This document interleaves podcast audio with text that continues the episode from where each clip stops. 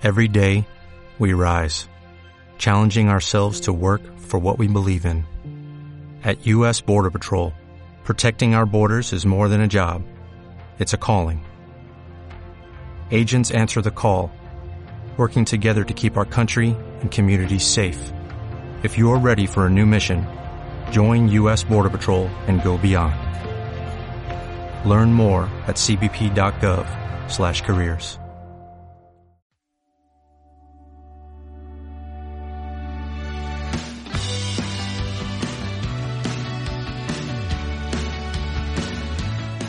mediados de marzo, la Comunidad de Madrid fue la última comunidad en estar interconectada en el sistema ERZ. Desde 2015 y de manera progresiva, cada comunidad se ha ido integrando en este sistema interoperable. Esta interoperabilidad permite que las farmacias de una comunidad autónoma puedan dispensar medicamentos a clientes con tarjetas sanitarias y recetas de otras comunidades. Pese a que implicaba cierta complejidad técnica, ya que desde el Ministerio se ha tenido que desarrollar un lenguaje que actúe de intermediario entre los sistemas de todas las comunidades, su voluntad siempre fue producir un impacto mínimo en los profesionales de las farmacias. En la actualidad, la receta electrónica ya es interoperable casi al 100% en las 17 comunidades autónomas. ¿Cómo han vivido este cambio los profesionales farmacéuticos? Para conocer el proceso de implantación de este sistema, hemos querido hablar con representantes de una de las comunidades pioneras, Canarias, y de la última en incorporarse al sistema, Madrid.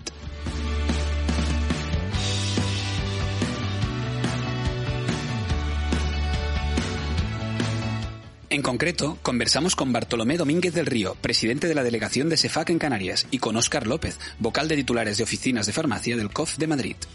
Antes que nada, quisimos conocer su opinión sobre el sistema de interoperabilidad. Bueno, pues es una iniciativa francamente positiva. Bartolomé Domínguez del Río, farmacéutico en Farmacia Playa del Burrero. Eh, viene a cubrir y a dar un tenor de igualdad y de equidad a los pacientes del sistema de salud que se echaba en falta. Hombre, pues eh, es algo necesario y algo que, que debería haber estado hace ya muchos años. Óscar López, farmacéutico comunitario. Pues, o sea que vamos, la opinión es totalmente positiva. Yo creo que era una deuda y que es una, una iniciativa muy, muy positiva.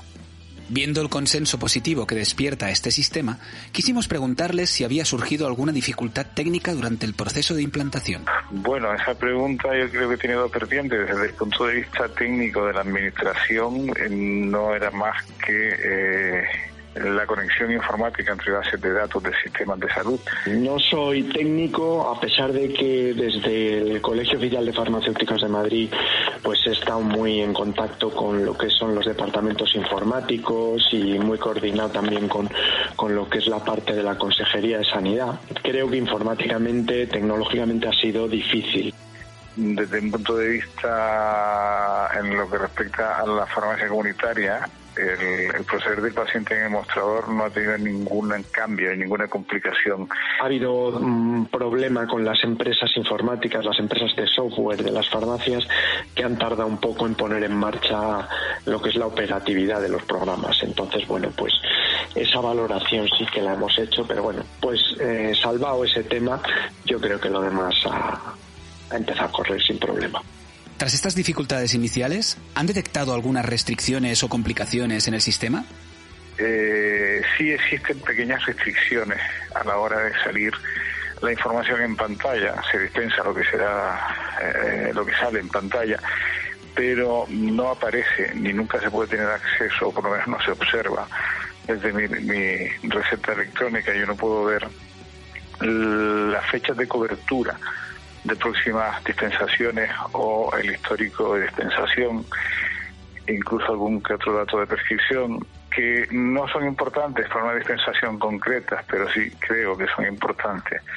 Y es un inconveniente a la hora de hacer un servicio de revisión de medicación o un seguimiento farmacoterapéutico o realizar algún otro tipo de servicio profesional relacionado con el medicamento. El sistema de receta electrónica eh, fue diseñado en cada comunidad de forma muy diferente. O sea, partimos porque la tarjeta sanitaria es diferente en cada comunidad. En unas tiene una, una banda magnética para el acceso y en otras tiene un chip. Con lo cual, por ejemplo, en la Comunidad de Madrid, que tenemos una banda magnética, si mm, eh, la tarjeta, una tarjeta de simplemente con el chip no la podemos leer, debe, de tener una, esa banda mm, magnética adicional.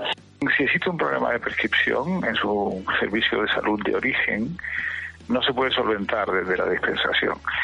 Eh, si, si es, por ejemplo, un problema de visado de inspección de esa prescripción, pues no se puede solventar y tiene que acudir a un departamento administrativo de servicio de salud para que se ponga en contacto con el servicio de salud de la otra comunidad autónoma y poder realizar la dispensación. Eh, es verdad que se echa en falta, pues, mm, eh, quizás algún conocimiento mayor sobre la historia clínica eh, para también por seguridad del paciente, porque a veces te cuenta cosas a la hora de, la dispensación que no, no puedes eh, aseverar que realmente sea así porque tú no tienes acceso a ningún otro dato, ¿no? Nos interesamos también por su experiencia directa a la hora de dispensar medicamentos a ciudadanos de otras comunidades. Yo ya específicamente, pues mira, ayer dispensamos unos medicamentos a un ciudadano de la comunidad andaluza. Hace poco también estuvo una persona de Extremadura. En fin, vamos, vamos eh, teniendo experiencias ya con personas de otras partes de nuestra geografía. Sí, como digo, en esta comunidad hemos sido pioneros y entonces llevamos ya un tiempo con esto. Eh, hemos dispensado de prácticamente todas las comunidades autónomas. Ahora mismo viene crecer Castilla-La Mancha, Madrid, Castilla-León, eh, Cataluña, em, Galicia, Andalucía. O sea que sí, que hemos, hemos dispensado de varias comunidades autónomas. Y en este caso, pues hubo unos días, hubo los primeros días de funcionamiento, o mejor diría yo, de eh, cuando se notificó a nivel de la prensa o salió mucho en prensa que Madrid se incorporaba y que, como antes comentaba, no había aún los sistemas operativos, no estaban aún eh, perfeccionados o 100% eh, en funcionamiento y entonces mm, venían ciudadanos de otras comunidades a Madrid con su tarjeta, esto ya había salido en las noticias o en los medios y las farmacias no estaban preparadas y eso generó un malestar importante. Gracias a Dios fue cosa de una o dos semanas y enseguida, bueno, pues, pues hemos entrado ya en normalidad. Pero bueno, durante esos días sí que te puedo decir que, que hubo cierto malestar. El incorporarse a Madrid sí supone una incorporación grande de volumen y supongo que soportará la red todo ese volumen, que no habrá ningún inconveniente, pero vamos, el consejo que le doy es seguir trabajando como hasta ahora, ¿no? ¿Y los clientes están informados de la implantación del sistema? Como veremos, la respuesta depende de la comunidad autónoma. No del todo. O sea, intuyen algo, saben, pero no saben que efectivamente esto pueda ser o no una realidad. Entonces, eh, siempre empiezan con la pregunta de si es posible que aquí se le dispense la medicación, ¿no? Pero no que vengan con la absoluta certeza ni el conocimiento ah, máximo de que eso es así ya, ¿no? Pues yo creo que sí, yo creo que sí, y yo creo que, que se ha informado últimamente durante las últimas semanas, eh, yo diría que ha sido exceso de información en la mayoría de los medios de comunicación, especialmente en los de gran eh, acceso a masas, televisión, radio, pues era diario el tema de, de la interoperabilidad y específicamente la entrada de Madrid. O sea que yo creo que sí, que eso se ha conseguido. Finalmente, quisimos saber cuáles creen que son los retos del futuro de la tecnología aplicada a la farmacia. Por supuesto, yo soy un creyente firme de, que la tecnología nos puede aportar muchísimas soluciones y que y esto es un comienzo, vamos, esto es el, empezar a trabajar en ello.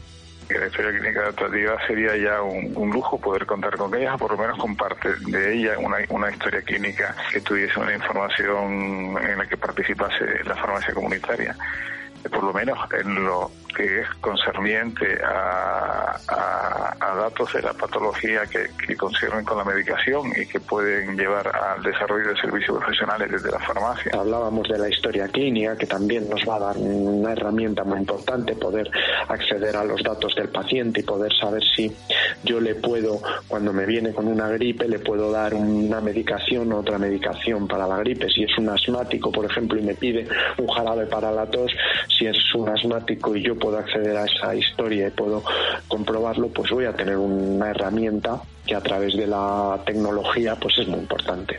y a ver si esto se logra extender en toda Europa, porque si tenemos una afluencia turística de, de miembros de países de la Unión Europea y, sería una ventaja, sin duda y el tener el acceso al Big Data, por supuesto que daría mm, una opción de rapidez de soluciones a las necesidades del paciente eh, identificando sus problemas, claro, ¿no? Nos ahorraría costes tanto a nosotros como al sistema, nosotros me refiero a la farmacia comunitaria como al sistema de salud y eh, podríamos generar nuevos servicios que, viendo las necesidades que tiene el paciente, ¿no? Entre la industria, entre la administración, entre las farmacias, pues vamos a, tratar de seguir aportando valor en la cadena sanitaria. Solo nos queda agradecer a Bartolomé Domínguez del Río y Óscar López que nos atendieran y compartieran con todos nosotros su experiencia con el sistema de interoperabilidad de la receta electrónica.